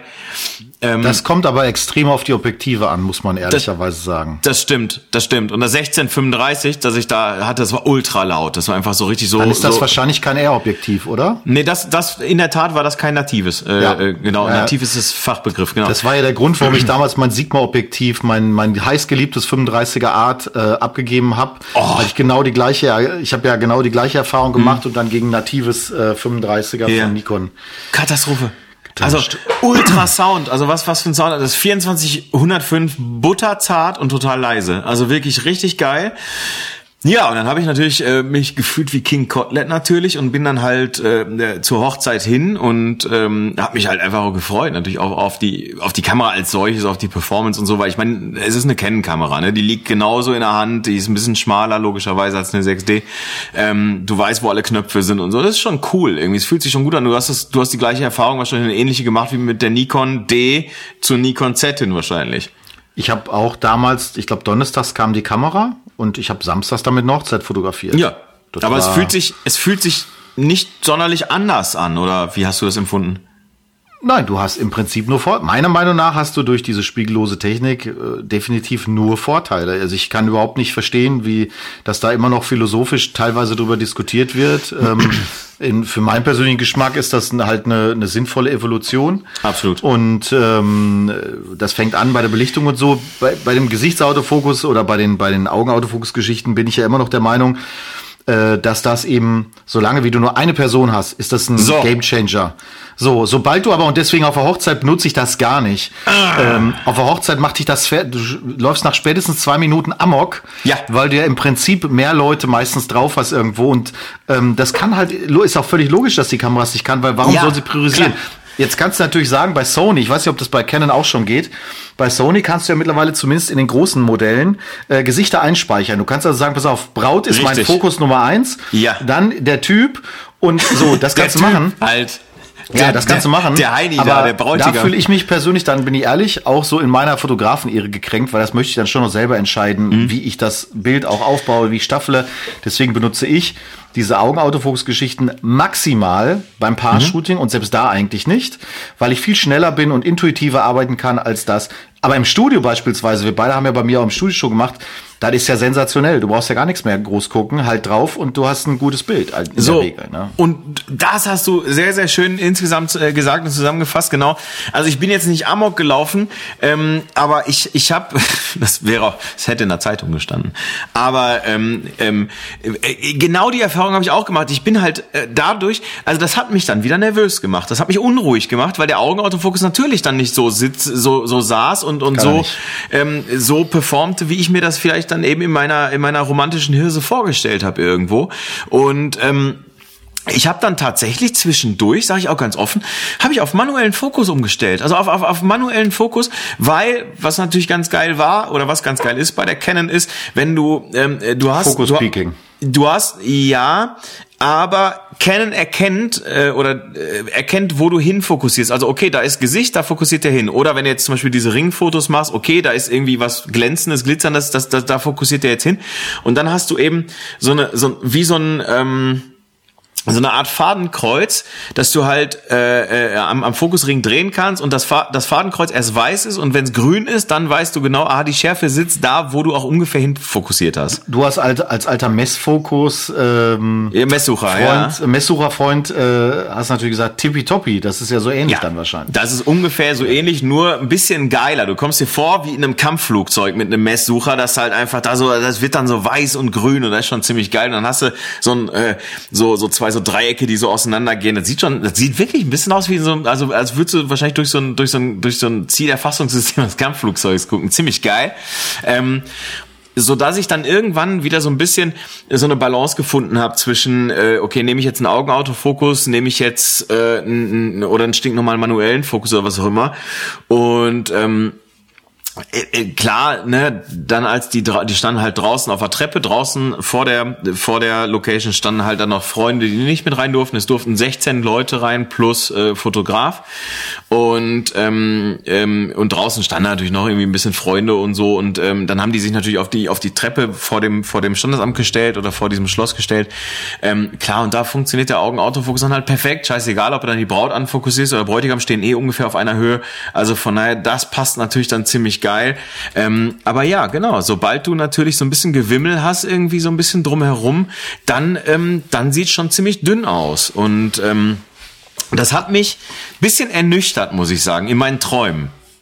Ach, also das, ja gut, das hat's mich damals zum gewissen Grad auch, was aber halt Fakt ist, was sich auch durch Spiegellos bei mir dramatisch verbessert hat, ist einfach, du hast halt weniger Ausschuss. Wenn das, also das zumindest war es bei Nikon so, auch wenn du auf manuellen Fokus, also auf manuelles, äh, also Einzelfeldfokus gehst und sagst, ich drücke jetzt den Fokus, dann ist der auch scharf. Also ich habe ja, ja da, speziell das, das beim Sigma war das so, ähm, wurde jetzt mit 1.4 natürlich auch echt dann schon mal, ist 35 Millimeter immer noch easy, aber mhm. trotzdem ähm, Fehlfokus in dem Sinne hast du dann fast gar nicht mehr. Ähm, und das macht halt, das macht halt, finde ich, den Reiz der ganzen Geschichte aus, weil du einfach weißt, so hey, wenn ich mich auf so ein System verlassen kann, dann ist es auch geil und dann arbeitest du damit auch anders und dann shootest du weniger und hast weniger äh, Datenmüll, den du produzierst. Also genau. ich fand das in Summe fand ich einfach auch von der kompositorischen Seite aus, du kannst halt, ich meine, ich shoote ja sowieso immer im A-Modus, also im, im Blendenmodus. Mhm. Blenden, Blendenpriorität heißt es ja bei Canon. Mhm. Und ähm, das heißt, die Belichtung passt eigentlich immer. Jetzt siehst du sie halt vorher schon, das finde ich ist auch immer angenehm. Ja, ja also ja. da sind so viele Kleinigkeiten, die halt geil sind. Ähm, ja, mhm. ich finde auch das Auslösegeräusch nicht so schön von den Spiegellosen. Ähm, das fand ich äh, speziell von Canon finde ich das immer ganz schön, so von den, von den Spiegelreflex-Dingern damals. Ja, stimmt. Aber das sind alles so, so Kleinigkeiten. Am Ende des Tages muss man sagen, technisch, was diese Dinger können, ist schon geil. Ja, man wird jetzt nicht zwingend ein besserer Fotograf dadurch, das habe ich auch nicht erfunden, aber ich habe das Gefühl, das ist einfach die natürlichere Art der Fotografie. Ich weiß, da werden jetzt viele gucken und sagen, oh, was, was, wie? Ähm, ich bin ja so ein Typ, der sagt, wenn die Leute vor 20 Jahren schon diese Technologie gehabt hätten, dann hätte kein Mensch Spiegelreflex erfunden. Weißt du, das ist so, das ist eine Evolution, die einfach, die einfach sich natürlich angefühlt hat vom ersten Moment ja. an, wo sie, wo sie jetzt kam. Und der Level, den du dann halt mittlerweile erreicht hast, ob Canon, Nikon, Sony, Fuji, whatever, ist einfach so cool.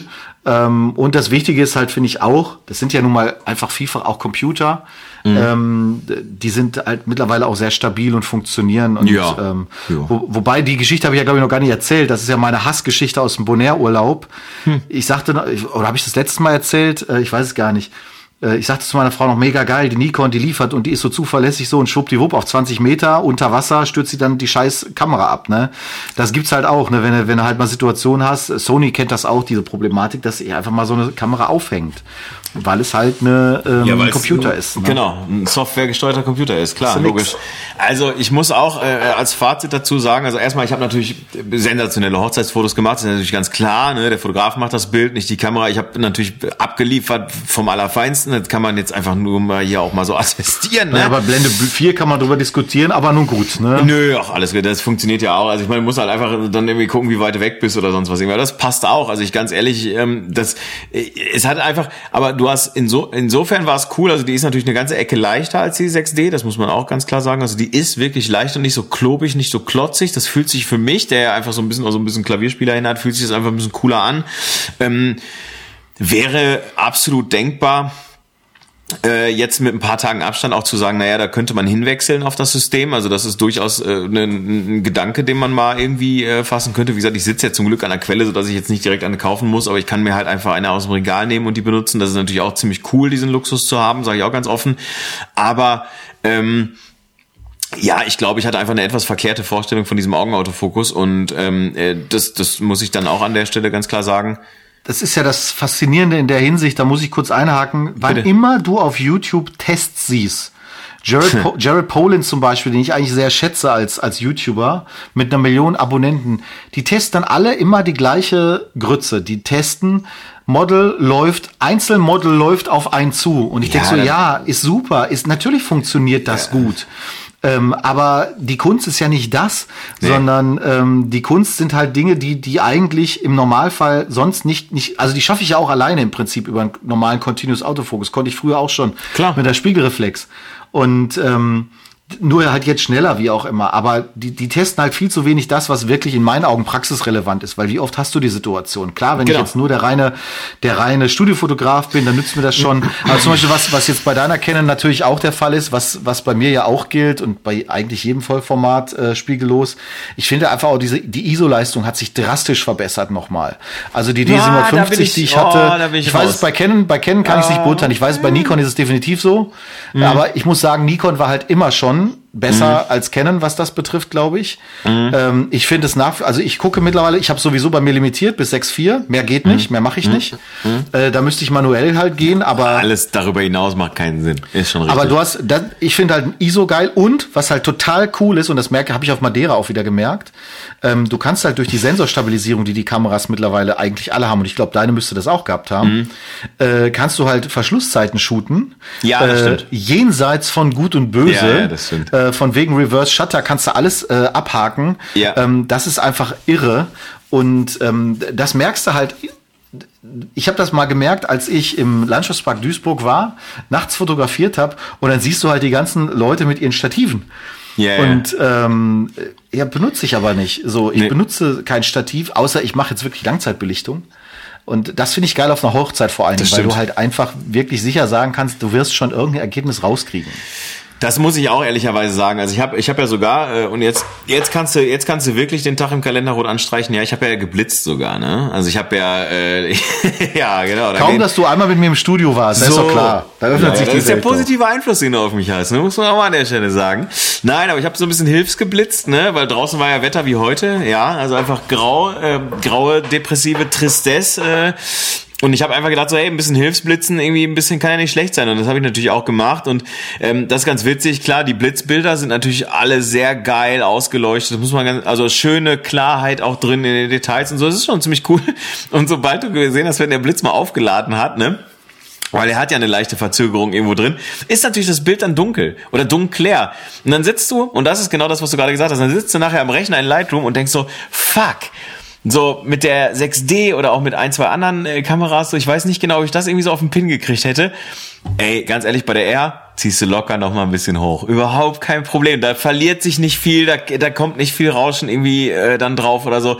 Das ist wirklich geil. Also die, die Performance als solche, die ist schon echt ziemlich gut. Das ist eben genau das, äh, was ich meinte. Die fühlt sich gut an. Die fühlt sich zu Hause an, einfach weil, weil man, ne, man, man ich kenne kennen halt.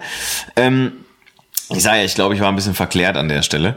Ähm, und dahingehend äh, die Brücke zu schlagen, tags darauf hatte ich ein, ein, ein Coaching der ganz besonderen Art, möchte ich mal fast hier an der Stelle sagen. Und zwar war es folgendermaßen, trug es sich zu. Ihr erinnert euch vielleicht, ich habe ja Konzert fotografiert, äh, Punkkonzert in, in Düsseldorf und zwar im Anschluss an unser Atelier-Shooting. Ne? Mhm. Ähm, und ähm, da habe ich im Backstage-Bereich einen Fotografen kennengelernt, den lieben Michael, und der hat mich, und das ist mir das allererste Mal passiert, Herr Staudinger, mich hat jemand auf meine Leica angesprochen. Doch, ich meine, man, man soll ja ne, Gerüchten zufolge soll man da ja in Hongkong, Berlin, Budapest und Prag irgendwie dauernd irgendwie angesprochen werden auf der Straße oder sonst wo, ist alles Quatsch. Ist, ist mir gut, dass, dass jemand Konzertfotografie mit einer Leica macht, ist natürlich auch ein mutiges ja, äh, Unterfangen. Ja, ja. Ne? ja da, da, da stellt man schon auf. Verstehe. Nein, und da habe ich auch, lustigerweise habe ich ja schon von meinem Kumpel Marcel Weste, vom Danny Kötter, die wirklich auch die Donuts und die Beatsteaks und Antilopen Gang fotografieren und die alle mit Sony und was nicht alles unterwegs sind, die immer, damit machst du das? Ich so, ja klar. So, das geht natürlich. Und er ist aber ein etwas älterer, der Michael, der ist schon, der ist schon äh, etwas gehobeneres Alter und der sagte natürlich dann auch, ey, kenne ich, ne, M6, M3 hatte ich alles und ähm, jedenfalls im Backstage kurz ein bisschen geschnackt, gar nicht viel, drei, vier Minuten, nicht länger geredet. Auf einmal erreicht mich letzten Donnerstag, ähm, erreicht mich eine Mail, äh, morgens äh, stand drin, hallo Robin, wir haben uns im Backstage unterhalten im Zack, du erinnerst dich vielleicht, ich bin der Fuji-Typ, ähm, ich hätte ganz gern Coaching bei dir. Und ich sag, wie? So ja. verzweifelt war der Wahnsinn. Ja, da muss man sich mal vorstellen. Jetzt mach nicht Absolut. alles schlecht, was ich hier mache, ey. Ich, ich fasse es nicht, ey. Ich, ich, ich lob hier ja, deine, muss, Lack, deine, Lachsfoto, deine Lachsfotografie, ja, die lob ich hier in den Himmel, ja, da irgendwie man, mit dem, ja, weißt du, und man jetzt muss vielleicht du. ergänzen mal mit dazu sagen, wir reden jetzt über ein professionellen Fotograf. Wir reden jetzt nicht über, also, da, weil das ist ja, finde ich auch nochmal, das ist ja auch nochmal wichtig. Also, äh, weil ich da, da die Geschichte auch spannend finde. Ähm, da hat ja jemand, ähm, der beruflich fotografiert, äh, gesagt, ich hätte, ich hätte Bock auf ein Shooting und ähm, einfach deswegen, weil ja auch das, was ihr beide macht, zum Beispiel eben total unterschiedlich ist. Auch wenn ihr beide den gemeinsamen ja. Nenner habt, der Konzertfotografie. Ne? Da muss ich dich aber leider korrigieren an der Stelle. Und zwar, das ist, äh, also der, der Michael ist kein, kein äh, Profi, der das hauptberuflich macht. Das stimmt nicht. Okay, der gut. Michael ist, genau. Aber der, der ist halt auch sehr. Aber er, er ist professioneller Fotograf, aber macht das nicht hauptberuflich so, oder? Ja, so kann man es eigentlich besser nennen. Genau. genau. Also der ist ganz, ganz häufig mit äh, mit ganz vielen Bands war der schon auf Tour, gerade eben aus dem Deutsch-Punk-Bereich, aus diesem ganzen Mittelalter-Bereich, auch da die wirklich großen ab, abgefrühstückt, muss man ganz klar sagen. Und ähm, Jedenfalls im Coaching bei mir und ich habe ihn dann, ich habe gesagt, gib mal deine Nummer, dann habe ich ihn angerufen, ich habe gesagt, was, willst du bei mir? So? Ich sag, ich, ich verstehe nicht, also ich, ich verstehe dein dein Bedürfnis nicht ganz, ich verstehe deine Baustelle nicht ganz. Und er sagte so, ey, du bist du bist so richtig enthusiastisch, wenn man dir zuhört im Podcast. Er hat dann irgendwie auch meinen Podcast gehört und so und er sagte, ich habe deine Bilder gesehen und auch wie du geredet hast im Backstage. Du bist halt so so enthusiastisch und du bist halt noch so richtig so, du hast Bock auf den ganzen Kram so und das ist für dich nicht so abarbeiten so gedönsen. Und ich sag, ja gut, ja wenn ich das, ich sag, wenn ich keinen Bock mehr auf die Fotografie hätte, dann würde ich ja vielleicht irgendwie was anderes machen, zum Beispiel Golf spielen oder so. Aber ähm, ich sag, was, was hast du denn für eine Baustelle? Und dann sagt er halt auch so, ich, ich will mal, ich, ich möchte wieder, dass das so, ich, ich hätte ganz gerne mal irgendwas, was so ein bisschen, mich mal wieder so ein bisschen wach küsst, so ein bisschen. Ich sag, da bin ich nicht dein Mann für, äh, um dich wach zu küssen, aber ich überleg mir was. So, und dann habe ich, ähm, hab ich mir überlegt, na ja, ähm, so ein klassisches Coaching bei mir ist ja normalerweise, ich buche ein schönes Model und dann machen wir Location Scouting und so und dann, dann gucken wir so ein bisschen und, und gucken, was man so wie kombinieren kann und so weiter. Und da war es so, dass ich dann gesagt habe, okay, wir brauchen hier was anderes. Und ähm, wer ist da passender als mein Freund äh, und, und, und äh, ja, fast schon Bruder eigentlich im Geiste Alan? der ja selber Berufsmusiker ist und wirklich in einem äh, in einem in einer Wohnung wohnt über seinem eigenen Proberaum übrigens. Also der hat äh, unser alter Proberaum praktisch ist unter seiner Wohnung und in seiner Wohnung hat er sein kleines Aufnahmestudio tatsächlich mit drin. Der hat da 40.000 CDs stehen. Also und das mit dieser Zahl untertreibe ich nicht. Ähm, der hat äh, Vinyl da stehen. Der hat hunderte Bücher und an den Wänden boah, gefühlt 200 Bilder von Musikern, Künstlern, alles mögliche. Also der ist so ein richtiger Künstlertyp, aber jetzt im, im, im positiven Sinne gesprochen. Also nicht hier Bastenmütze schräg auf und Pinsel irgendwie in, so. Und ähm, da habe ich gesagt, pass auf, Michael, was hältst du davon, wenn wir so ein bisschen reportagig arbeiten sozusagen, ich dir den Alan vorstelle und Alan sozusagen dein, dein Sujet ist und, und das Ganze so ein bisschen ähm, so ein bisschen dahingehend orientieren, zu sagen, okay, wir gucken mal, dass du mal ein paar andere Blickwinkel bekommst, dass du mit Spiegelbildern arbeitest und solche Dinge. Einfach was so ein bisschen, so ein Bild vielleicht nochmal so, so einen anderen anderen Kick gibt sozusagen. Und ähm, ja, genau so war's. Wir haben uns dann in, in Recklinghausen getroffen im, im Café Extrablatt, äh, wo ich dann erstmal mir dann gebratenen Speck genommen habe zum Frühstück und Würstchen und er dann gesagt hat, ich bin vegan und ich habe gesagt, Scheiße, ich sag. Das tut mir äh, leid, hast du dann gesagt, ne? Ja, habe ich gesagt, ich sag, ey, stört's dich? Und er so, nein, hau dir das Zeug doch rein. Ich sag, ja, okay. Ja, auf jeden Fall, nee, aber und dann sind wir halt dann anschließend wirklich zu Allan gefahren und, und haben da wirklich Stunden wirklich verbracht, sowohl in der Wohnung als auch im Proberaum. Michael hat eine Handvoll Fotos gemacht, wirklich auch einfach so, ist ganz, ganz ruhig an die Sache rangegangen, wirklich äh, auf die, auf die Blickwinkel geschaut und ein bisschen geguckt und so. Und ey, was der uns für Anekdoten erzählt hat aus seinem Tourleben, irgendwie, wie er, wie er Iggy Pop begegnet ist und so. Ich sag zum Beispiel, ähm, das war schon ziemlich cool. Und ähm, so haben wir praktisch äh, für ihn ein Coaching oder ich habe für ihn Coaching praktisch auf den Leib geschneidert sozusagen. Er sagte, das war perfekt. Er sagte, das hättest du nicht besser machen können. Das hättest du mit keinem weiblichen Model oder irgendwie anders besser machen können, sondern es war wirklich genau perfekt. Du hast mir genau die richtigen Dinge gesagt, die ich brauchte, um meinen eigenen fotografischen Horizont sowohl in der praktischen ähm, Anwendung bei Alan zu Hause oder im Proberaum als auch ähm, in meiner Denke der Fotografie gegenüber. Einfach diesen Druck wieder ein bisschen herauszunehmen, wieder mehr Spaß dahingehend zu entwickeln. Ähm, das habe ich so ein bisschen in ihm ausgelöst. Und das ist natürlich was sehr, sehr Schönes. Und da, da habe ich mich extrem drüber gefreut. Und ich habe die Bilder gesehen, die, die er von mir gemacht hat. Oder nicht nur von mir, sondern logischerweise von allen halt. Hauptsächlich die meisten Bilder, auf, auf einigen bin ich auch mit drauf.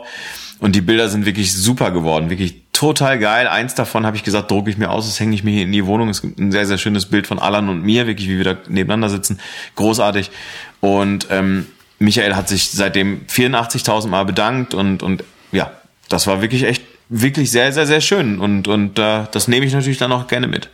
Werbung, Ende. Ja. Fix sich. Aber das ist ja, das ist ja mal spannend. Ich muss ganz ehrlich sagen, so im Nachhinein war ja auch Madeira für mich, äh, hatte eine ähnliche Funktion.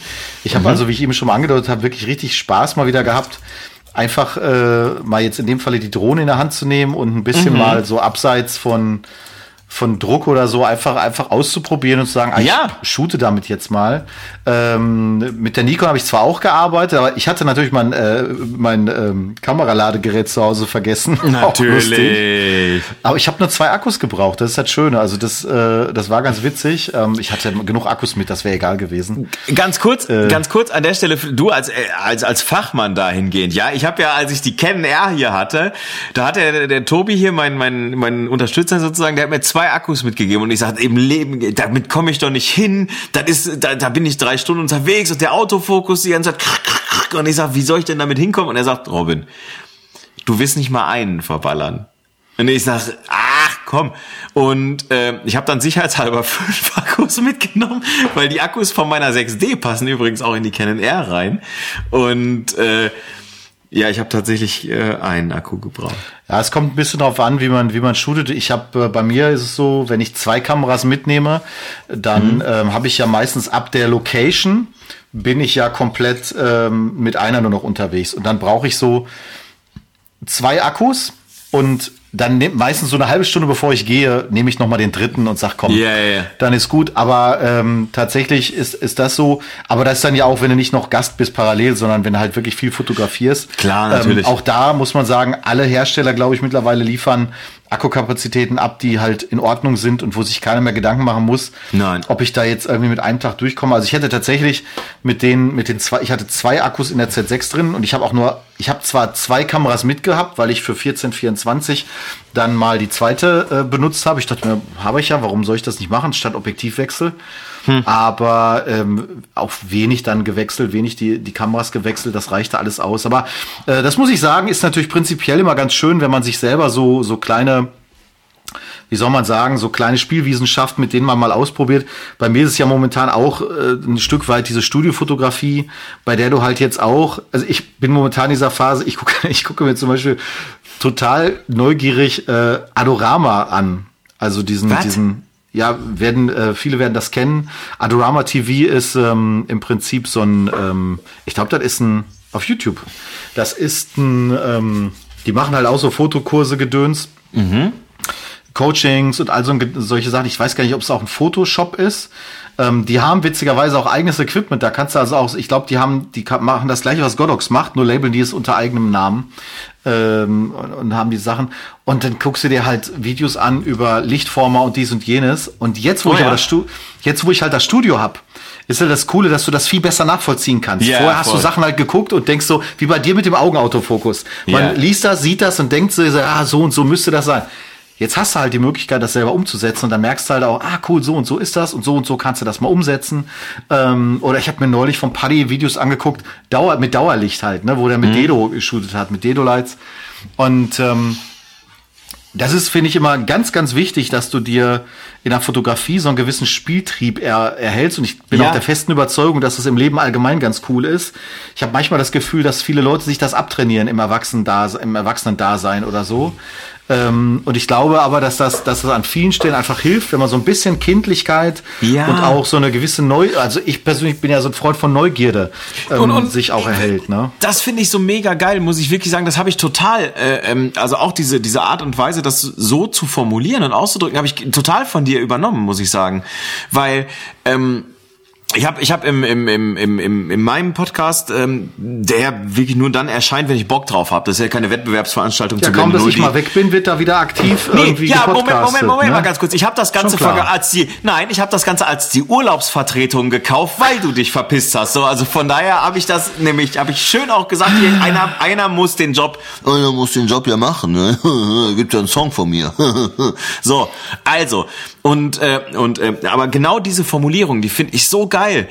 Ähm, da, was du sagst, dass du dass du diese Neugierde äh, bewahrst an an an an Dingen oder an der Fotografie, aber vielleicht nicht nur an der Fotografie, sondern auch an anderen Dingen. Ne? Das ist ja immer. Ne, deswegen habe ich habe ich Golfspielen angefangen, weil ich halt gedacht habe, so ey, ne, ich will was Neues machen, ich will mich selber immer wieder mal fordern, irgendwas Neues lernen. Und deswegen finde ich das, äh, fand ich das super, wie du das halt eben gesagt hast und die Diskussion hatte ich genau mit Michael, mit meinem Coaching-Teilnehmer halt auch. Ich sag, ey, was mich halt immer, was mich immer mitnimmt, ist diese Neugierde zu sagen, so, da interessiert mich etwas. Ja, das kann ja, das, ich hatte das ja äh, vor gar nicht allzu langer Zeit, da hat Bochum ja abends zu Hause gespielt, weil, ähm, war ja hier gegen, gegen, gegen Köln, diese englische Woche. Ja, meine Tochter hat das allererste Mal im Fernsehen ein Stadion im Flutlicht gesehen. Also das, das kannte die vorher nicht. Die ist viereinhalb, ne? Das kannte die nicht. Und da hat die mich gefragt, Papa, können wir da hinfahren? Und ich sag, äh, ja, können wir demnächst mal wieder machen, wenn, wenn Bochum mal wieder Flutlicht zu Hause spielt. Sie sagt, nee, jetzt. Und ich sag, ja, okay. Und dann haben wir uns tatsächlich um Viertel vor sechs, 18.30 war Anstoß, haben wir uns angezogen haben unsere beiden Kameras genommen, sowohl meine als äh, sie hat ja auch eine, und sind dann eben mal eben schnell von von Felbert hier aus nach Bochum zum Ruhrstadion gefahren und sind eine Runde ums Stadion spaziert und haben Fotos gemacht. Sie mit ihrer kleinen Kamera, aber ich auch mit meiner. Einfach um mal ein bisschen zu gucken, okay, wie, wie sieht das dann aus? Welchen Bildschnitt kann ich vielleicht noch nehmen, den, den ich noch nicht hundertmal von irgendeinem Stadion gesehen habe? Und das ist diese Neugierde. Selbst wenn du dann für die Festplatte fotografierst und das Ganze nicht unbedingt irgendwie was hat, was irgendwie was du zeigen willst oder so, oder weil du dich eben auch ausprobierst. Ähm, diese Neugierde finde ich finde ich finde ich ultra geil und ultra wichtig und und das äh, Total. Genau und so wie du es formuliert hast und so, und so wie du auch selber dich jetzt wieder erkennst in, in, dein, in, dein, in deiner Studioatmosphäre oder auch in anderen, in anderen Situationen, das finde ich extrem wertvoll äh, und extrem wichtig. Da reichen ja oft auch dann kleine Triggerpoints, wie du es so genannt hast. Ne? Manchmal Genau. sind es ja so die Kleinigkeiten. Ich habe heute, das ist ja das Lustige an dem YouTube-Algorithmus, dann wird ja all möglicher Käse in die, in die Timeline gespült irgendwie. Und dann habe ich heute ähm, habe ich ein Video gesehen, uraltes Teil von Krolop und Gerst irgendwie, Ja. wo die wo die mit einer Neonröhre geshootet haben. Ja. Also eine ganz einfache billige Neonröhre Völlig. aus dem Bau Baumarkt. Ja. Und ähm, ich kannte das zwar, weil ich das schon mal bei einer Kollegin im Studio erlebt hat. Die hatte quasi so so Stereo von beiden Seiten, hatte die Mhm. äh, für so Boudoir-Shootings ähm, das mal aufgebaut. Mhm. Und habe ich da auch noch gesagt, ja eigentlich witzig, klar, kann man mal mit mit mit sicherlich ausprobieren. Äh, kostet nicht viel und ist auch mal wieder eine, eine Idee, Sachen zu machen irgendwie. Ähm, und ähm, ja, das ist, viele Leute haben ja diese, du hast es ja zu mir vorher gesagt, als wir, als wir uns über das Coaching unterhalten haben, viele Leute haben diese Blockade immer so. Ich finde das Mhm, genau. manchmal gar nicht schlimm. Ich finde, es gehört auch mal dazu zu sagen, ach, ich habe jetzt einfach keinen Bock. Ne? Also Klar, ähm, äh, bei mir ist dann oft so, dass es aus, aus diesem keinen Bock sich dann irgendwann wieder was entwickelt, wo ich dann sage, okay, äh, da kann ich jetzt drauf aufbauen und kann dann wieder mir irgendwas schnappen. Aber äh, so dieses, dieses Ding einfach mal sich dann was Neues zu suchen, finde ich, das ist schon, ist schon, ist schon eine coole Sache und ähm, ja, ähm, noch dazu, wenn du dann halt, wie in deinem Falle, noch mit einem coolen Model kommst, das, das ist ja oft dann so das, wo es sich dann connectet, ne? Zu sagen, okay, ich brauche so einen so einen Ideengeber vielleicht, dann auf einmal hast du ein Model und dann denkst du, ach cool, guck mal, und da können wir doch das und da können wir jenes und ähm, oder wir haben eine coole, du hast eine coole Location. Ähm, Ja.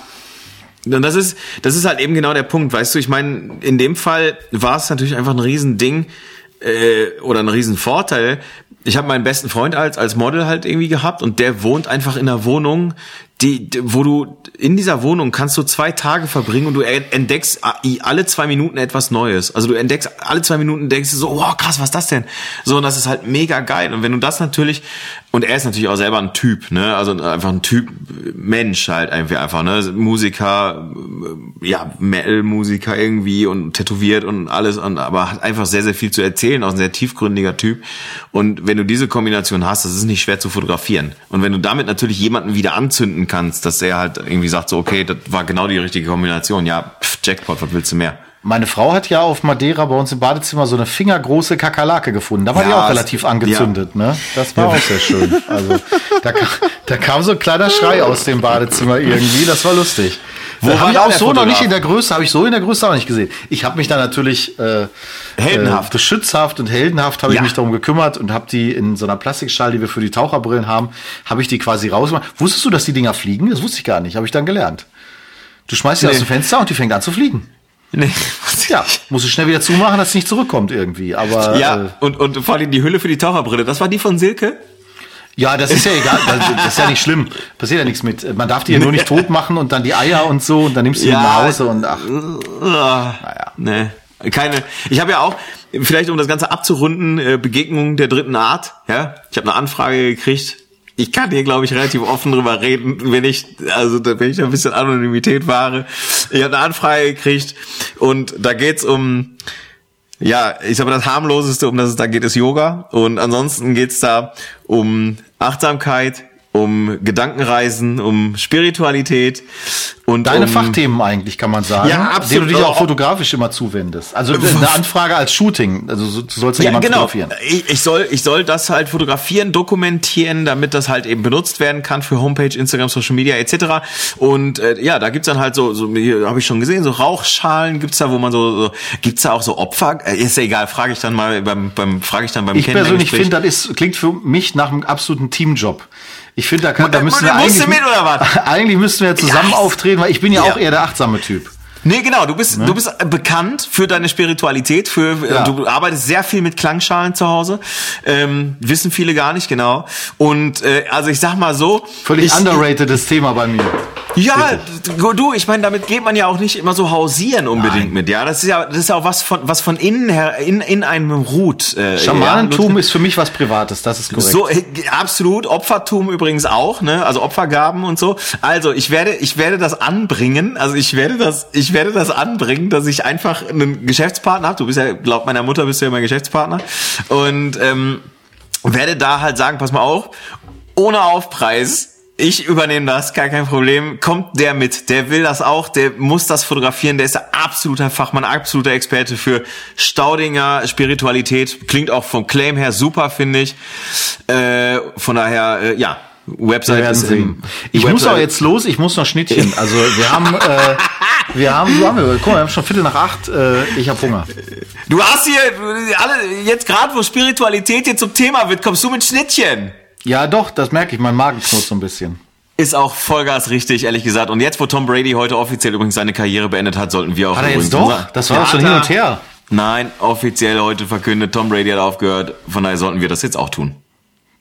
Ein wunderschönes Schlusswort. In diesem Sinne würde ich sagen, bis vielleicht nächste Woche, wer weiß, vielleicht muss ich da auch eine Opfergabe vorbereiten. Das werden Ja. wir noch sehen. Ich zitiere hier einen großartigen, äh, einen großartigen deutschen Philosopher, äh, Hast du Breitwin, gerade Phi- hast du gerade Philosopher gesagt? Philosoph, Breitwin Leinbecker. Also, ich würde sagen, alles Gute, bleibt gesund. Tschüss. Tschüss.